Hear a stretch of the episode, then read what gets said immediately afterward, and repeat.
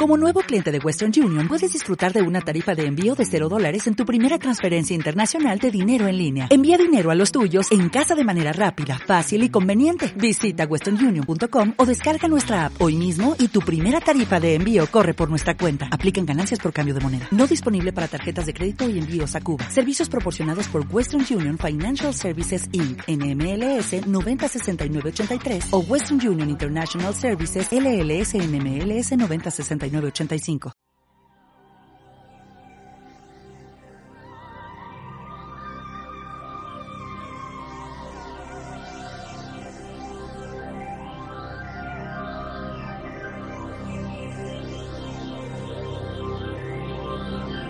Es el momento de caminar entre el misterio y la imaginación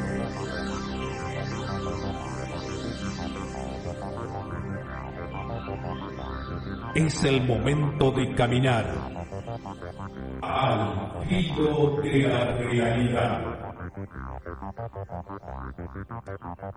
Conduce Gustavo Fernández. Junto a Quique Marzo y Emanuel Judice.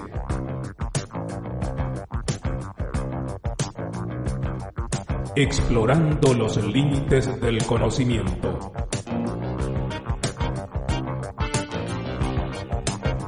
Locución, José Ruiz Díaz.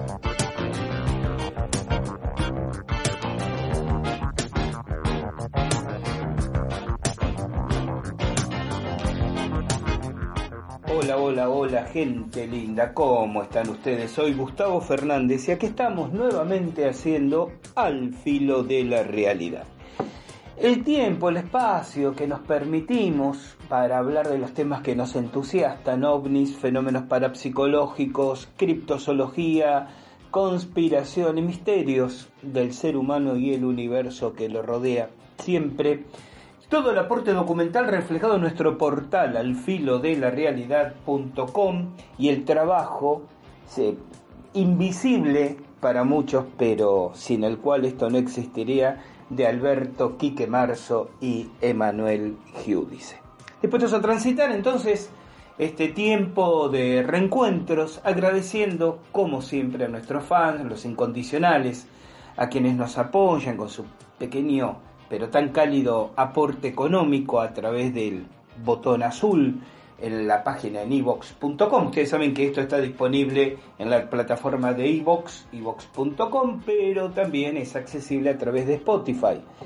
Y pueden llegar, mm, claro, desde nuestros enlaces en los posteos de nuestro portal, al filo de la realidad.com. Entonces, a la gente que a través de ese botoncito azul en iVoox nos hace ese pequeño aporte que contribuye a todas las cosas que llevamos este, adelante investigaciones, como por ejemplo los que vamos a hacer muy pronto, ¿eh? ya de alguna manera me tendría que poner a trabajar para adelantar algunas grabaciones porque viene un periodo bastante movidito, voy a estar en, en Ecuador y en México, y en Ecuador eh, particularmente, además de actividades que tienen que ver con la difusión de sabidurías ancestrales, de la toltequidad, de realizar por primera vez, esto me tiene muy entusiasmado, ¿no? Temático, todo me entusiasma, pero esto por lo novedoso, lo novedoso en cuanto a propuestas. Vamos a llevar ahí a, cercanías de Cuenca, de la bellísima, de la impresionantemente hermosa ciudad de Cuenca, en Ecuador, la ciudad, su gente,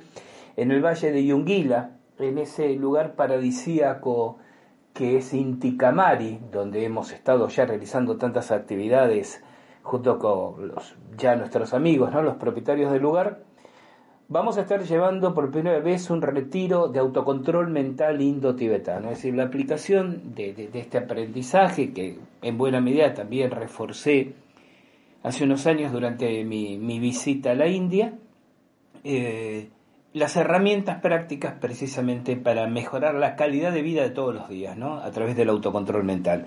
Esto lo vamos a estar haciendo como actividad de difusión, pero voy con todas las ganas de hacer unos cuantos trabajos de investigación. Ahí vamos a andar por el cantón de Loja, investigando los monolitos de Quillusara, un extraño Stonehenge, un círculo de menires, eh, similares a los que sobre los cuales he escrito y he hablado aquí, los de Calcoene o Calzoene, como lo quieran pronunciar, eh, al noreste de Brasil, con, con, esa reminiscencia de Stonehenge, ¿no? de, círculos eh, de menires, de Cromlech, propios de la cultura celta, a ambos lados del Canal de la Mancha. Y extrañamente, esto aparece en el sur de, Ecuador, es un lugar accesible, aunque ya la gente linda del grupo Tallos, del cual les he hablado en otra ocasión, ya está reuniendo datos, hay otros puntos arqueológicos próximos, ya de más difícil acceso, ya no turísticos para nada, eh, si se quiere plantear desde esa mirada, que podrían estar de alguna manera vinculados a, a los monolitos de Quillusara. Entonces, voy a estar investigando estos, los monolitos de, de. Voy a regresar sobre un tema, ustedes habrán seguramente leído y, tal vez eh, escuchado y visto en alguna exposición en YouTube eh, al investigador austríaco Klaus Dona, ¿no? Eh, se dice, no me, no me consta personalmente, que Klaus Dona tiene en su poder restos óseos que habrían pertenecido a gigantes que habrían vivido en algún momento ancestral en Ecuador de más de 7 metros de altura. Más, más, allá eh, de lo, eh, no sé, del incierto, del, del escepticismo que ustedes puedan tener sobre esto. De hecho, en el mismo cantón de Loja, en, el, en tierras del, del pueblo y la campaña de Changaimina, un pueblito de, esa, de ese cantón. Cantones son en Ecuador las em, provincias, como le podemos decir en Argentina, o los estados, ¿no? como se llama en, en México, o las regiones, como se puede llamar en España, ¿sí? Bueno, en el mismo cantón de, de Loja hay un pueblo, Changaimina. Changaimina significa eh, montón de huesos. Esto ya de por sí es muy interesante. Sin duda, hace, tiene reminiscencias ¿no? de algún este, enterratorio de, de, importancia, sin que necesariamente sean de gigantes, pero hay muchas leyendas locales que hablaban de la presencia de los mismos. En 1965 un sacerdote católico, el padre Carlos Miguel Bacalvarado, eh, un hombre ya fallecido, nacido en 1912 y si no me equivoco falleció a principios de los 80, dice haber eh, excavado y obtenido eh, restos óseos, trozos de fémur y demás, que presupondrían eh, seres humanos de una talla gigantesca. se, se dice, circula la información, estamos detrás de, alguna verificación de la misma, que algunos de esos restos óseos terminan en el Smithsoniano, en Estados Unidos, y otros habrían llegado, eh, después de pasar por múltiples propietarios privados, a manos de, Klaus eh, Dona.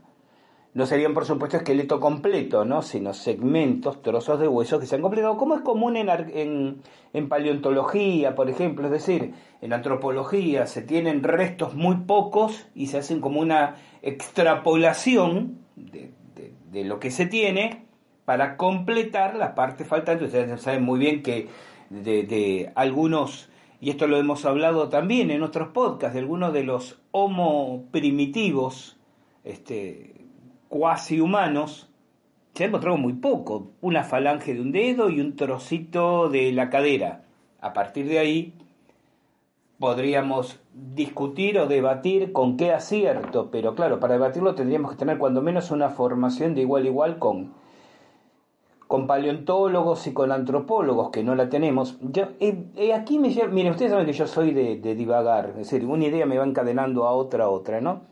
Pero, por ejemplo, lo, lo, relaciono con el tema de, de los negacionistas de la llegada a la luna, los terraplanistas, no estoy poniendo a todos en un mismo saco, en una misma bolsa, claro, porque va a haber, que, eh, digamos, negacionistas de la llegada a la Luna que dicen, pero yo no soy terraplanista, no nos confundan, no, no, no, pero, a ver, acompáñenme a donde, al, ni siquiera el razonamiento, al, a la petición de principios que quiero compartir.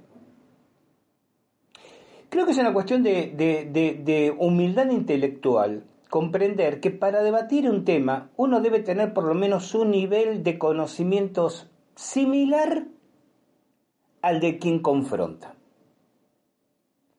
Pero que es muy común, y esto pasa, en, qué país no ocurre esto, no? Que de pronto uno escucha, no digo la gente de la calle, digo comunicadores sociales, periodistas, opinólogos de televisión, que se extiende y hablan sobre casos judiciales, ¿no? Y si es culpable, si es inocente, apareció tal evidencia, fulano, mengana, declaró en tal canal de televisión tal cosa. Yo siempre digo, si uno no conoce todos los pormenores del expediente, del caso, es decir, si uno no maneja dos cosas, la misma información, supongamos que la justicia o una postura jurídica es A y yo tengo una mirada B. Ustedes en este momento le han gustado, todo el mundo tiene derecho a tener su opinión. A ver, no sé si todo el mundo tiene derecho. Sé que es inevitable tener una opinión, que no es lo mismo, ¿no? Todos tenemos opinión de todo, por lo menos internamente. El tema es que cuando yo expreso mi opinión, y ni hablemos cuando salgo a la palestra a exponerla sin que me lo hayan preguntado, no sé si toda opinión es igualmente respetable y no me estoy transformando justo yo. Ustedes me conocen un defensor de las historias oficiales, del academicismo, de la mirada del sistema. No, digo, una opinión tiene que estar fundamentada con razonamientos, con argumentos o con hechos, datos o evidencias. Si bien ya hemos consensuado también y esto tiene mucho que ver con el tema del podcast de hoy, ¿no? Algunos dirán, Gustavo, estamos esperando que hables del día que llegaron los dioses. Tiene que ver, estoy preparando el terreno. Adelante en el podcast si quieren.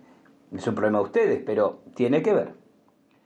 Les decía, entonces, si bien muchas veces la evidencia no es demostración, sino en función de la teoría en cuyo contexto se presenta como evidencia. El mismo elemento puede ser evidencia argumentada por quienes sostienen opiniones absolutamente contrarias. El tema es cómo articula esa evidencia en la teoría. La evidencia por sí sola no demuestra nada desprovista de un contexto, y ese contexto es la hipótesis. Entonces, independientemente de ello, una opinión tiene que argumentarse. Ustedes podrán valorizar o desvalorizar el argumento. Definirlo como objetivo o subjetivizado, pero debe, cuando menos, tener un argumento, no simplemente abrir la boca y en piloto automático mover la lengua, la glotis, las cuerdas vocales para expresar algo. Entonces, em, cuando uno debate o cuando uno confronta o sostiene un intercambio, no lo digo en términos de, agresión, ¿no? Este, sino de intercambio, prefiero emplear confrontación ponerse frente a, no significa molerlo a golpes al otro, debe tener dos cosas, decía. Un nivel de información similar a quien confronta, porque si el otro tiene muchos más datos que los que yo tengo por definición, y si yo me, ante la, exhibición de datos del otro, yo no puedo equilibrar con datos de mi parte, lo me se transforma en la, en la defensa de una creencia. Porque la creencia no necesita evidencia. Esto es otra cosa que uno tiene que entender y aceptar. Si yo digo, yo creo, supongamos los terraplanistas. Los terraplanistas dicen, yo creo que la Tierra es plana. El error a veces de los terraplanistas es tratar de demostrarlo. Porque si ellos dijeron, no, es lo que yo creo, punto. La, creencia es eso, es emocional, es fe, no necesita evidencia. Yo puedo decir, estás totalmente equivocado o, si fuera descalificador, estás totalmente loco. Pero si yo le digo, demostrámelo, el terraplanista podría decirme, no tengo nada que demostrar, lo mío es una creencia. Alguien puede verse tentado a tratar de demostrar la existencia de Dios, pero para un montón de gente su firme creencia en la divinidad es eso, es creencia y no necesita pruebas. Y mucha gente no le pide pruebas a quienes creen. Demostrame que Dios existe. Porque quien, quien desde la creencia cae en la celada, salvo que esté muy este, armado de, argumentos y, evidencias, y en realidad se, transforma en un juego de celadas mutuas. Miren lo que ocurre con los teólogos. Es decir, los teólogos cuando tratan de justificar ¿no? Eh, la presencia de, de la divinidad, construyen razonamientos bizantinos. Escuchaba por ahí un argumento que el problema del ser humano, viejo argumento, decía el problema del hombre, ¿no? Dice, el problema del hombre es que la creación es un hermoso tapiz, pero el hombre está viendo la trama desde atrás. Entonces lo que ve son algunas puntadas de hilo que sobresalen de la tela y alcanza a percibir como que hay una línea de un color más oscuro que otro, mientras que Dios la ve de frente. Uno dice, ay, qué bonito razonamiento, ¿no? que Pero no hay ninguna evidencia de que sea así. Es un razonamiento, es una, es una frase que si yo... Eh, y, miren, voy, voy a hacer la prueba, se me ocurre ahora y se los cuento en el próximo podcast. Los voy a poner como frase en mi Facebook, ¿no? Este, a ver qué, qué reacción provoca la gente. Estoy totalmente seguro que va a tener un montón de likes. Pero no prueba la existencia de la divinidad, ni del plan divino, ni nada. No estoy diciendo que yo no crea, porque ahí me estaría contradiciendo. Entonces, los teólogos empiezan a elaborar toda un... los famosos discursos o argumentos bizantinos, ¿no? En la cual también podemos caer nosotros en la celada de querer contraargumentar y todo se transforma en un en una catedral de ideas entretejidas muy góticas, donde en realidad parece tener razón quien construye el discurso aparentemente, argumentativamente más sólido, pero no significa por otra parte que sea cierto. Entonces, el tema de las creencias, decía un terraplanista, podría decir, yo creo que la Tierra es plana, punto, y se terminó la discusión. Porque si yo le digo, dame pruebas, preséntame evidencias, no, discúlpame, yo creo. Ah, pero yo no, bueno, vos no crees, yo sí, listo, termina. El problema es que muchas veces los terraplanistas, pobres, ¿no? Los, tomé hoy como, como, como objeto de, que todavía saben qué me pasa. Me río muchísimo de lo que ocurrió hace ya tiempo. Yo hice un podcast, recordarán ustedes, donde reflexionaba sobre el tema de la Tierra plana, el cual por supuesto no comparto, ¿no? Presentaba una serie de argumentos de los terraplanistas y la refutación de los argumentos dados por los mismos. Y los amigos de Mystery Planet, el querido Arcantos Khan a la cabeza y demás, hicieron un video podcast que lo tenemos en nuestro canal de YouTube, en el filo de realidad, ¿no? Así tomaron el podcast y lo ilustraron.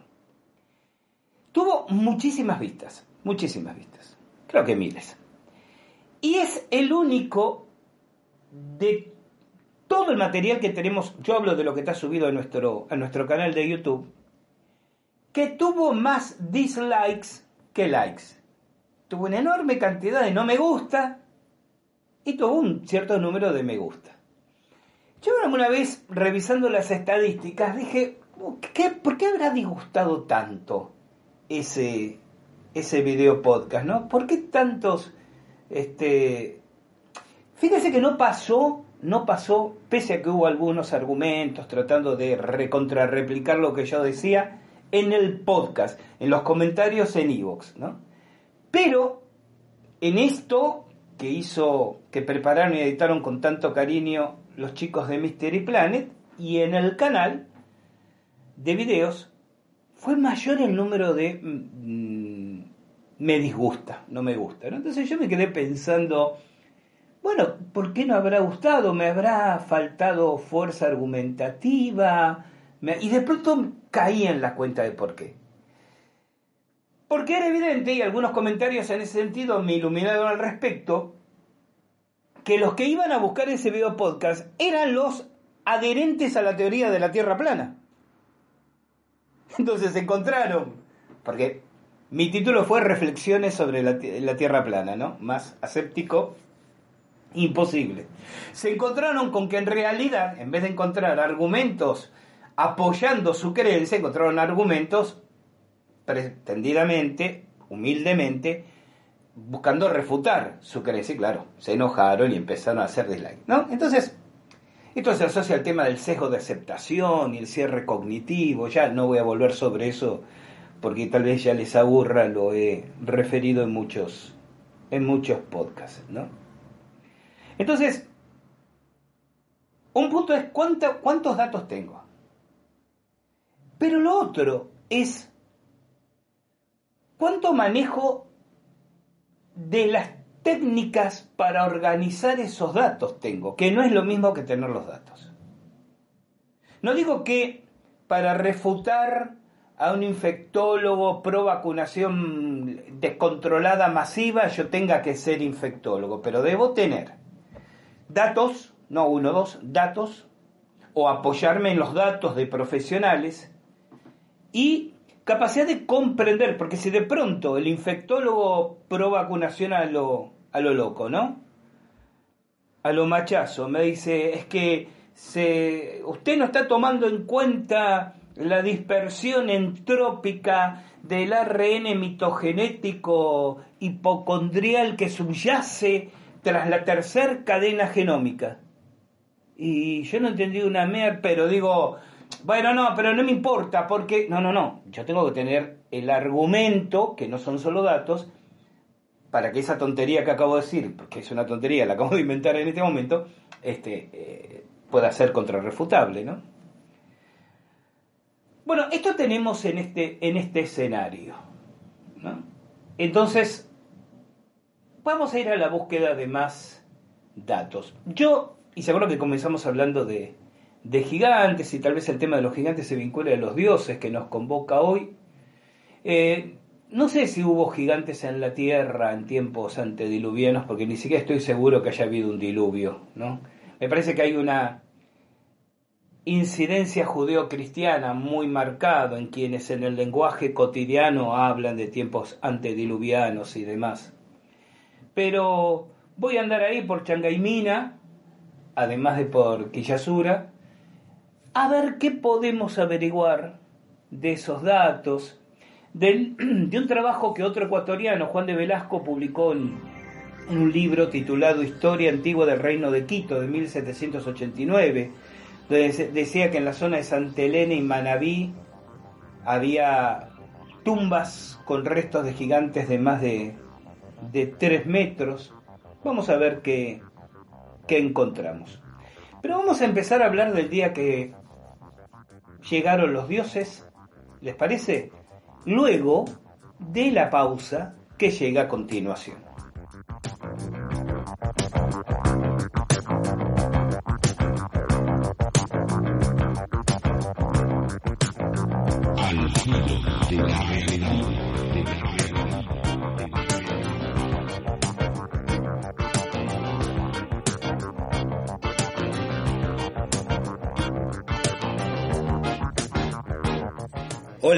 Gustavo Fernández y te invito a un evento muy especial. Del 3 al 20 de noviembre de este año 2021, regresamos con nuestros viajes grupales de aprendizaje ancestral a México.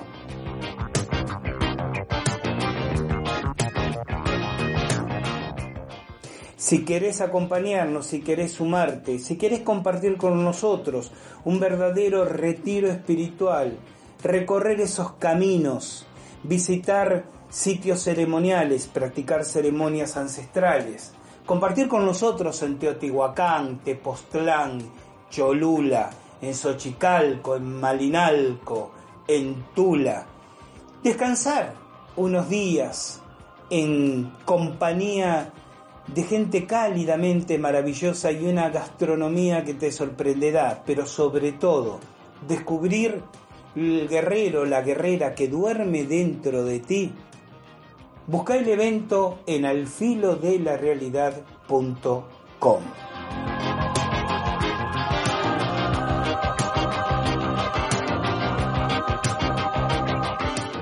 Estaremos viajando grupalmente a través de cinco estados mexicanos, participando de un retiro de aprendizaje ancestral, sumándonos a las enseñanzas de nuestro maestro Cuautli.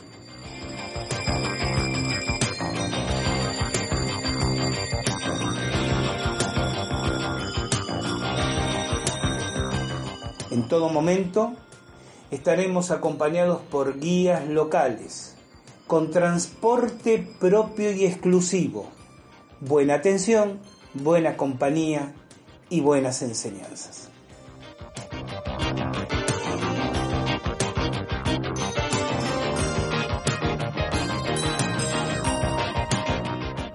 Busca nuestro evento, animate, estés donde estés, viajás con nosotros o te esperamos allí en Ciudad de México, del 3 al 20 de noviembre.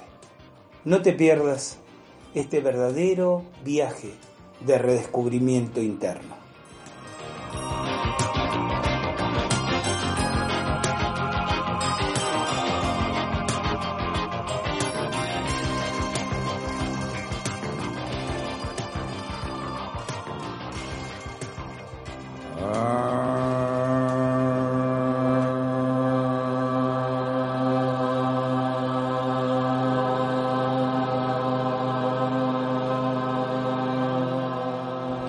Y la Lemuria, el continente de Mu y Pacífica.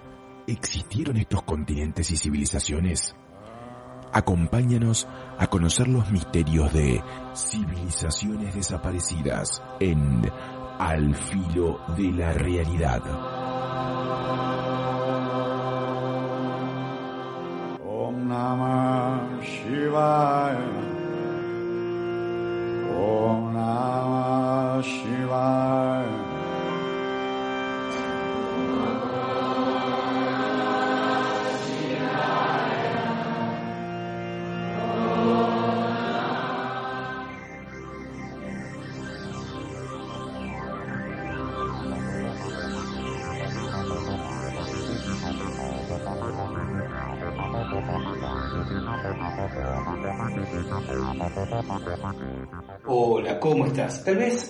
Tiempo que estás escuchando Al filo de la realidad.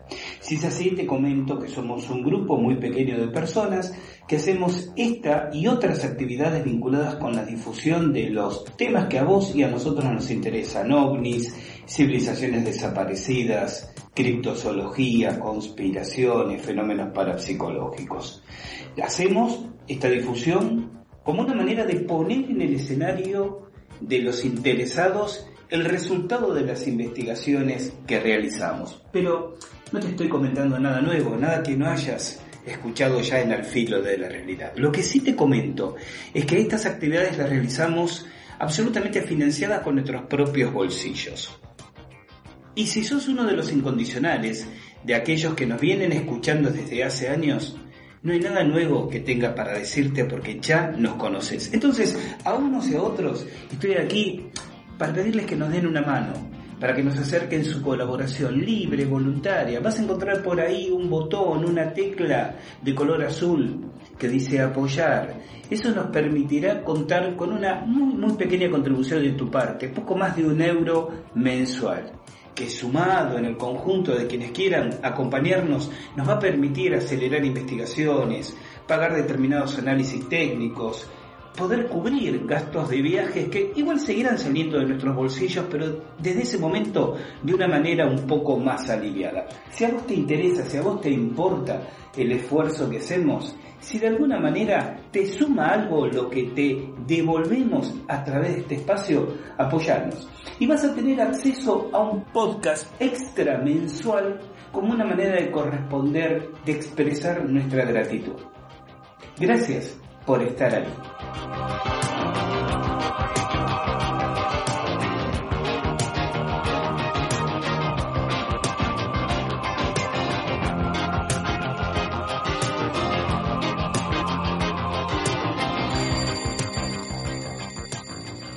Continuamos entonces en Al filo de la realidad. Bien, ¿qué propone el título del podcast de hoy. Cuando yo hablo de los dioses, eh, o por lo menos en lo que pensaba cuando pergenié ese título, estaba hablando evidentemente de la hipótesis de alienígenas ancestrales, de una civilización extraterrestre llegando en tiempos remotos a la Tierra y siendo vista, entendida y devocionada como dioses por la humanidad en ese entonces. Una vez más, vuelvo a recordar aquí que el hecho de que yo mm, entienda que el número significativamente mayoritario de visitas de entidades no humanas a nuestro planeta o en nuestro planeta tal vez sea interdimensionales más que interplanetarias, no excluye la posibilidad de que episódicamente, escalonadamente en el tiempo, hayamos tenido visitas u oleadas de visitas eh, física y expresamente extraterrestres. Una de las cosas que me ha llamado muchísimo la atención a través de los años, ¿no? en mis lecturas, es que hay nudos culturales donde en distintas partes geográficas y si aceptamos la, mirada histórica tradicional, porque de vez en cuando también hay que permitirse aceptar algunas cosas del academicismo, es decir, esta, actitud eh, confrontativa de que todo lo que diga el academicismo, la historia oficial, no sé, pero por la duda me opongo, no me parece correcto. Uno tiene que emplear el sentido común, ¿no? Cierto grado de, de sensatez pragmática y decir, bueno, hay cosas que sin duda las cuestiono, pero hay cosas, hay cosas que hasta que no encuentre el motivo para cuestionarlas, puedo tenerlas provisoriamente, temporariamente aceptadas como tal. Yo puedo provisoriamente, temporariamente aceptar que hubo momentos históricos en que eh, las distintas áreas pobladas del planeta, Asia, eh, América, Europa, no estaban en contacto entre sí, no estaban en una dinámica de flujo comercial cultural, que puede haber habido, como no, contactos esporádicos, erráticos, muy, muy, muy esparcidos en el tiempo, muy distanciados en el tiempo, pero no una comunidad globalizada como la tenemos hoy en día.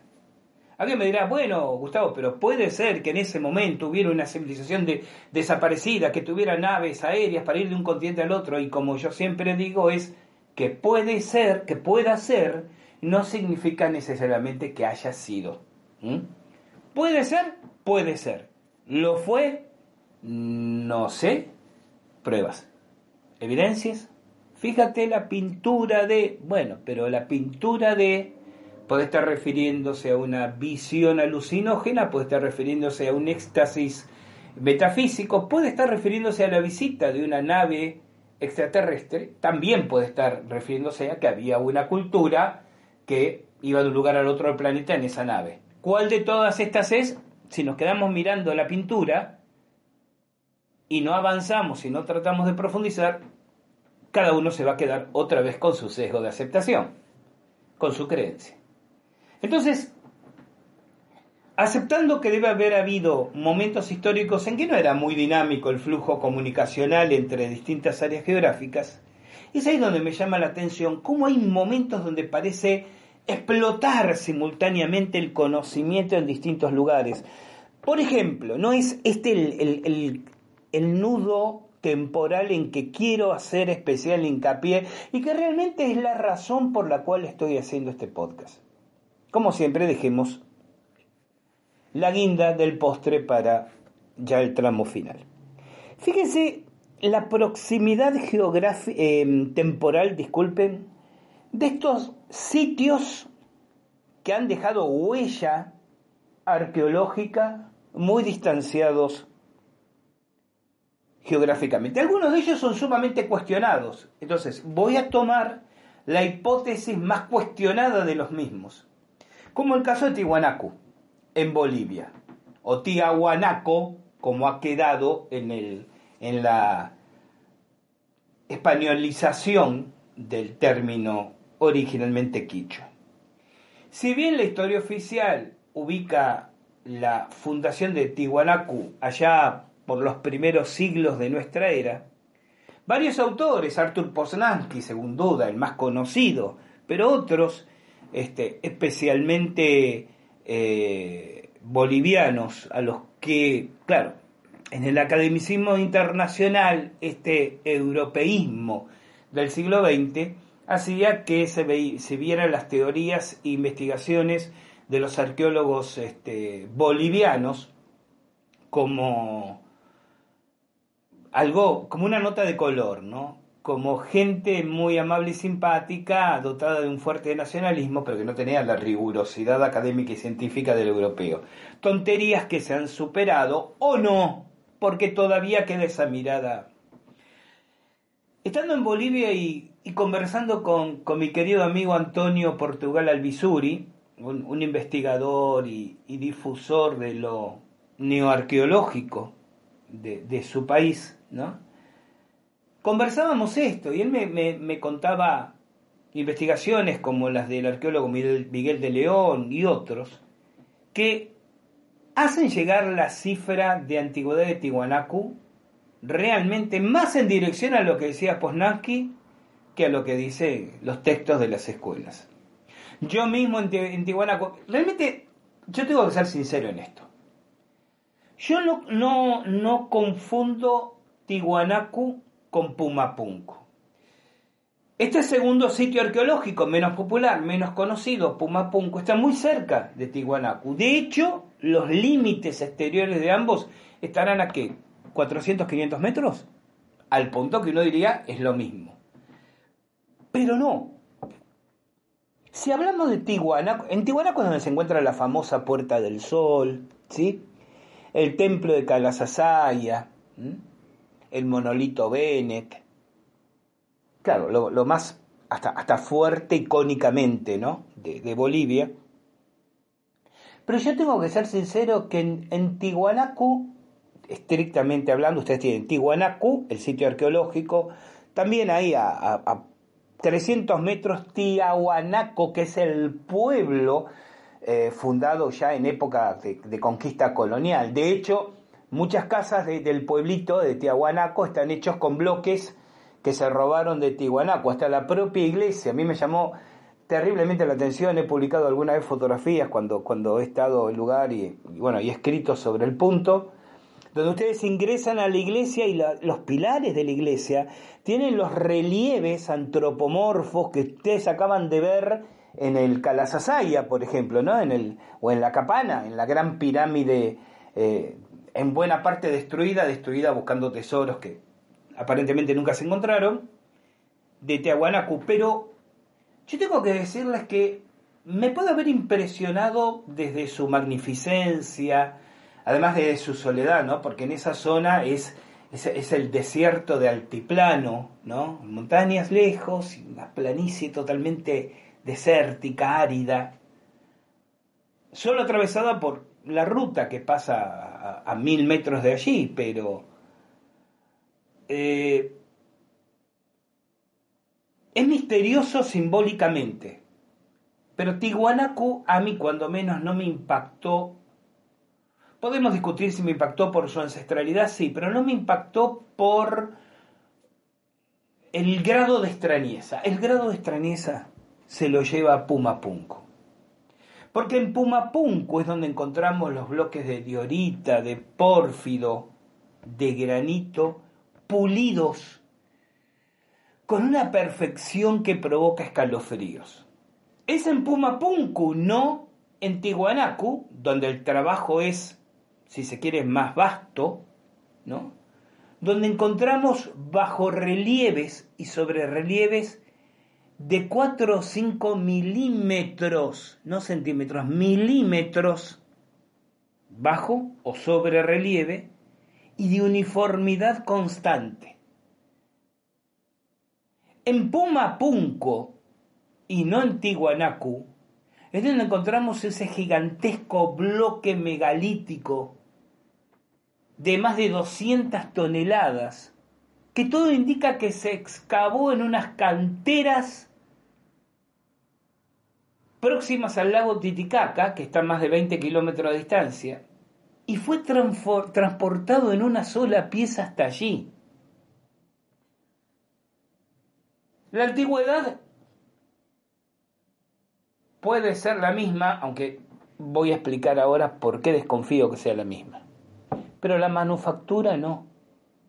Pumapunku es, si se quiere, un opart, ¿no? Es, un hecho maldito de la ciencia.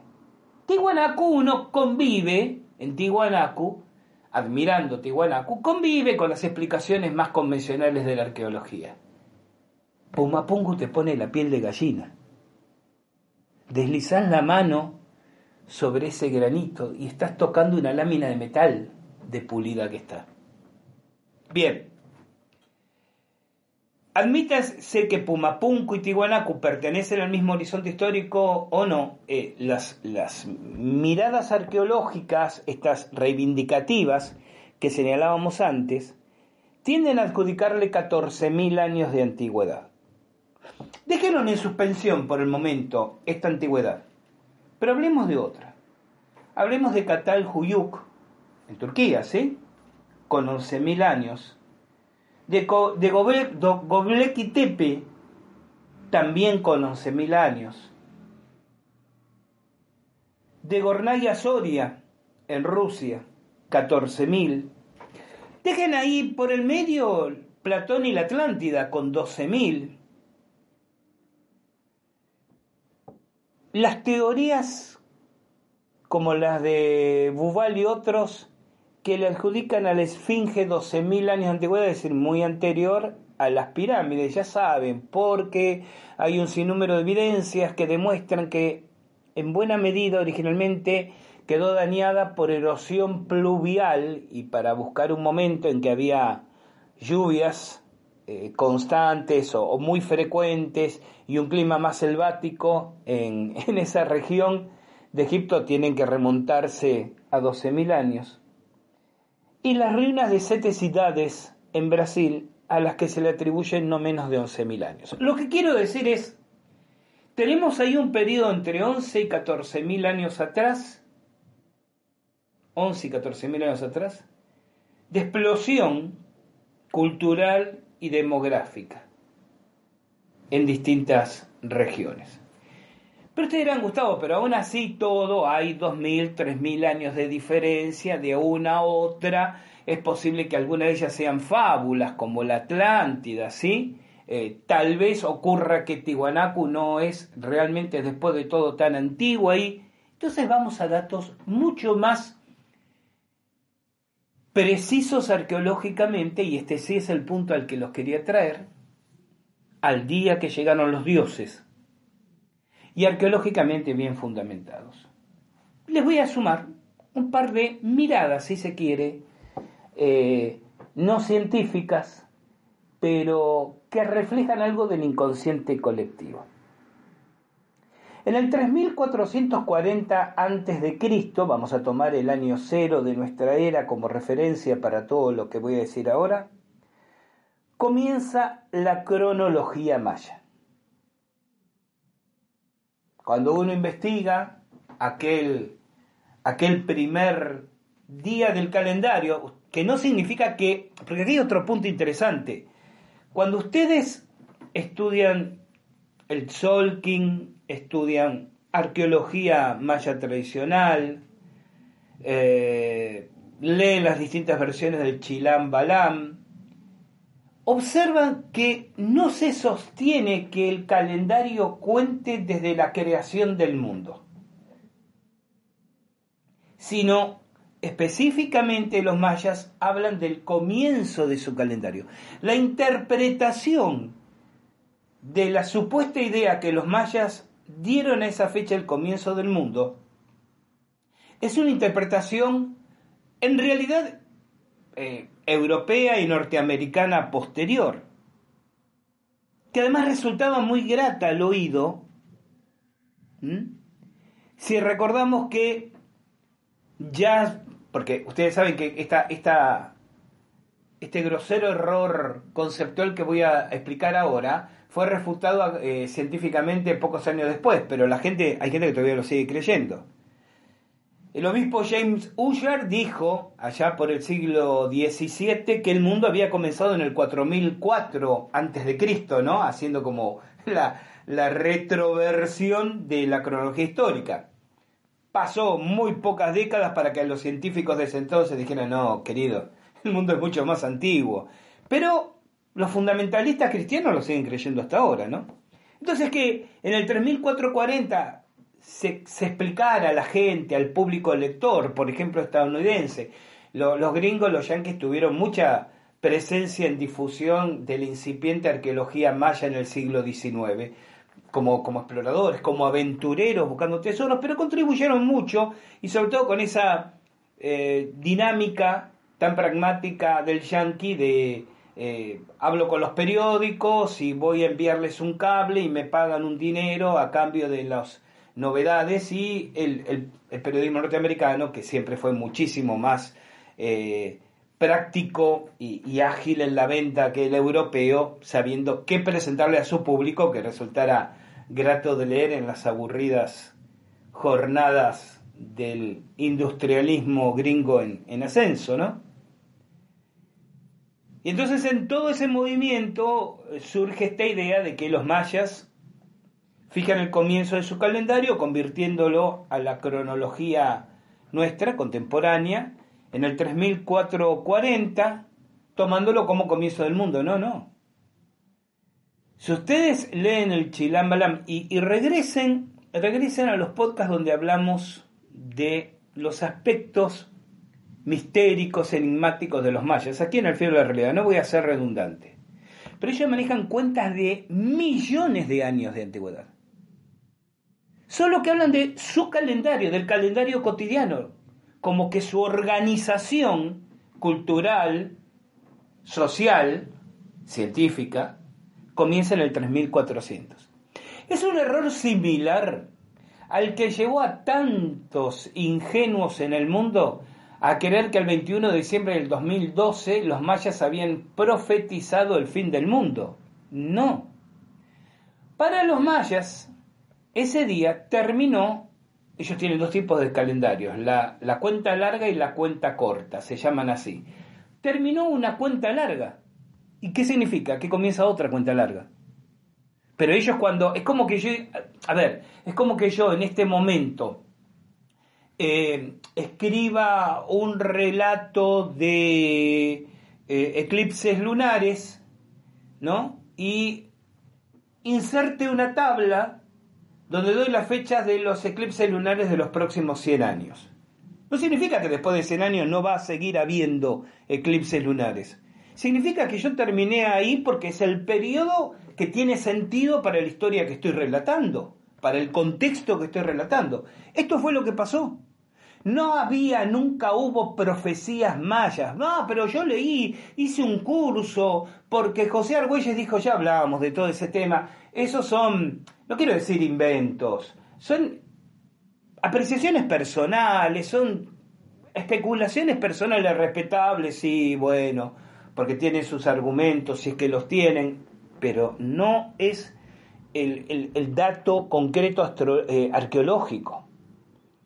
Arqueológicamente los mayas no dejaron profecías para el futuro, dejaron calendarios y relatos de hechos, de hechos sociales, de hechos bélicos, ¿no? Entonces, en el 3440, los mayas inician su cuenta larga con lo que podemos denominar el primer reinado de su, de su el término eh, ya eh, inicia ahí, ¿no? De su Quetzalcán, Quetzalcán, como decían a su rey.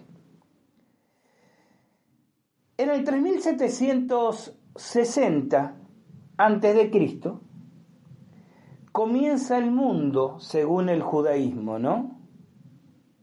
Es decir, lo vienen contando desde el 3760. En el 3150 a.C. podemos considerar el inicio de la civilización eh, egipcia, porque es precisamente el momento en que Menes, el rey escorpión, ¿no? El, bueno, el mitologizado en Hollywood, Menes primero, Menes el Tinita, por ser oriundo de la ciudad de Tinis, reúne bajo su égida las tribus del Alto y Bajo Nilo.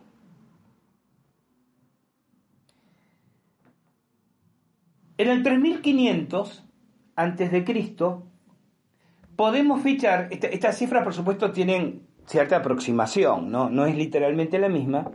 Podemos fichar el inicio de la escritura sumeria. En el 3300 antes de Cristo podemos fijar el inicio de la civilización india. En el 3500 también comienza la construcción de Stonehenge, siempre antes de Cristo. En el 3500 también se comienza a edificar la maravillosa y enigmática ciudad de Caral, en Perú. He escrito ya sobre la misma y, si no me equivoco, también le hemos dedicado un podcast, así que no voy a, volver sobre el particular, pero con, es más, Caral creo que tiene mucho más para, para entregarnos. Yo he contado, eh, una ciudad sin sistemas defensivos, evidentemente no conocían la guerra, no tenían una situación belicosa, con otras etnias más o menos próximas, no, se encontraron armas, no se encontraron muros defensivos, tenían un sistema antisísmico muy eficiente, que era la shinkra. La shinkra es como una bolsa de red, ¿sí? De fibras vegetales, dentro de las cuales se colocaban trozos de piedra sueltas. Entonces, esas, esas bolsas de red con piedras se colocaban en las zanjas y sobre las bolsas se construían los cimientos de, los edificios. Y cuando había un sismo, esas bolsas bajo los cimientos tenían un juego, un movimiento de un lado al otro, como rulemanes, que evitaban que ese movimiento se transfiriera con toda su inercia, con todo su, su momento cinético, al muro que se apoyaba en ellas y éste se resquebrajara o se viniera abajo, ¿no? Bueno, Caral aparentemente se empieza a, a levantar en el 3500 antes de, de nuestra era. En el 3200 antes de nuestra era están las primeras evidencias de una organización olmeca bien definida. Sobre los olmecas voy a hacer un podcast muy pronto, ¿no? Posiblemente sea el próximo. La civilización madre quizás de América, ubicada ahí entre Centroamérica y el Yucatán y Chiapas, actualmente en México, toman el nombre real, ignoramos cómo se llamaban a sí mismos. Olmecas lo llamaron los mexicas en náhuatl, contracción de dos palabras. Ustedes saben que el náhuatl es un idioma de aglutinación. Ustedes pueden tomar un término en náhuatl y descomponerlo en eh, radicales, ¿no? En, partículas que remiten a otras palabras. Bueno, la palabra olmeca es la contracción, la fusión de dos términos en náhuatl.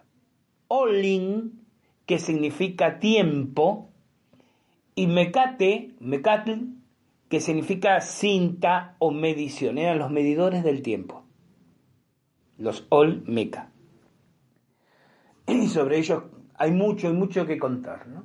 Bueno, los olmeca aparecen, o por lo menos se registra hasta hoy, su, su presencia civilizatoria a partir del 3200 antes de nuestra era. Entonces, ¿a dónde los quiero llevar? Tenemos que en un lapso de qué? 300 años, que en términos históricos no es nada, no es nada, dejando de lado esta estimación protestante del 4004 y la judía del 3760 a.C., ¿no? Aunque, digo, las cito porque son como, como ideas dando vuelta en el inconsciente colectivo. Tenemos ahí un periodo entre el 3200 y el 3500 donde explotó la civilización, podemos decir simultáneamente, en distintas partes del planeta. No es la intención de este podcast presentar evidencias de las visitas de los dioses, como dije yo, sino, al título me remito, responder a la pregunta ¿Cuándo ocurre esto? Es posible que haya habido oleadas, por eso yo en algún momento al comienzo de este podcast hablé de oleadas de visitas extraterrestres. Es posible que haya habido una oleada entre el 11.000 y 12.000 antes de Cristo. Recuerden toda esa agrupación, si bien aparece un poco más difusa, ¿no? Tal vez, bueno, tal vez cuanto más atrás en el tiempo vamos, más difusa es la evidencia que queda de la misma, o por lo menos la posibilidad de ajustar la cronología de las mismas. Pero sí es muy evidente que hace 5.500 años, 5.300 años, se produjo no solo una visita anecdótica, esporádica para, oh sorpresa, ¿qué es eso en los cielos o qué son esos seres que bajan de extrañas nubes en nuestros campos, sino hubo un contacto, una interacción de los dioses con los humanos. Salvo que ustedes quieran pensar, y por qué no, ¿no? Ameritaría que lo debatiéramos, que esa explosión de simultaneidad tiene más que ver con oleadas de sabiduría que el universo derrama sobre el planeta. No, no en lo que sí y no se rían. Déjenme tratar de explicar un poco la idea. Tal vez el conocimiento está allí, en los registros akáshicos, en los planos astrales, en, una especie de, de, mm, nimbo ¿no? este, espiritual, y en ciertos momentos la información baja. Baja simultáneamente quizás en un cierto número de, canalizadores, de avatares, de profetas, de guías, quienes son conducto o canal valga redundancia, para derramar ese conocimiento en sus pueblos. En este sentido, permítanme decirle que una cosa que a mí me resulta muy, muy agradable pensar, muy simpática, es por ejemplo recordar que en el siglo VI, antes de nuestra era, antes de Cristo, convivieron, tal vez no tuvieron nunca contacto físico, aunque no me extrañaría que sí tuvieran conocimiento de su existencia por interpósitas personas, tres fantásticos maestros de sabiduría. Pitágoras en Grecia, Siddhartha Gautama Buda, ¿sí? En, en la India, y en la India también Yushruta, el fundador de la Ayurveda. Alguien dirá, bueno, pero este Yuruta, Gustavo, que lo acabo de escuchar por primera vez, no es tan importante. Buda, bueno, sí, Pitágoras más o menos. Bueno, no será importante para nosotros occidentales. Vayan a la India y para 1.200 millones de personas es su pan y sal de todos los días, ¿no? Eh, de Pitágoras sabemos que sabía de las enseñanzas búdicas y de las prácticas búdicas y yógicas. Y de alguna manera fue lo que llevó a Pitágoras a crear lo que se conoció como la secta de los gimnosofistas, ¿no? practicantes de la reflexión, de la meditación, del debate filosófico y de las actividades gimnásticas. Evidentemente hay ahí un, eco de la yoga eh, india. Bien, como les decía, esta simultaneidad puede ser casual. Alguien podrá decir, bueno, en todo momento puede haber tres o mucho más de tres grandes sabios simultáneamente en la historia de la humanidad, sí.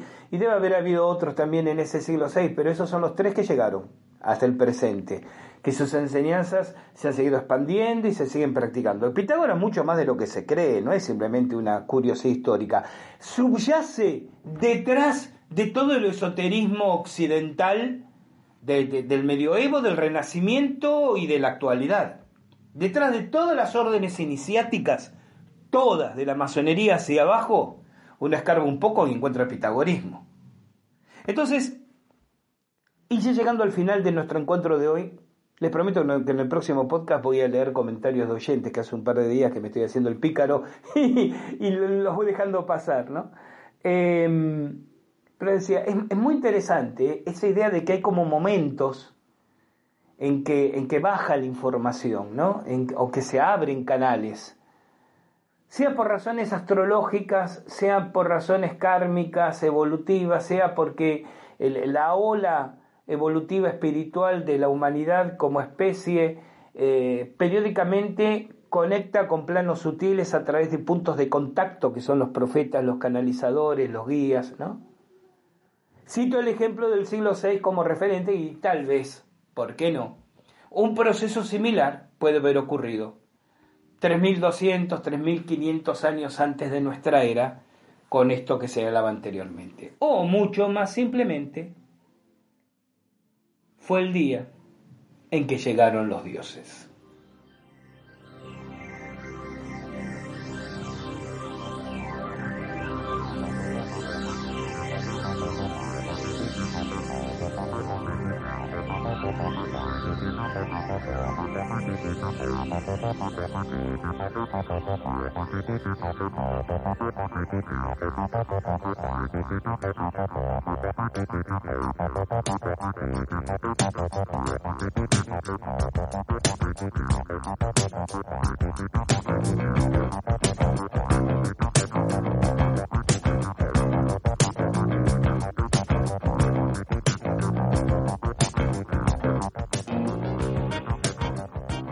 Gente bella, gracias por haberme acompañado hasta aquí.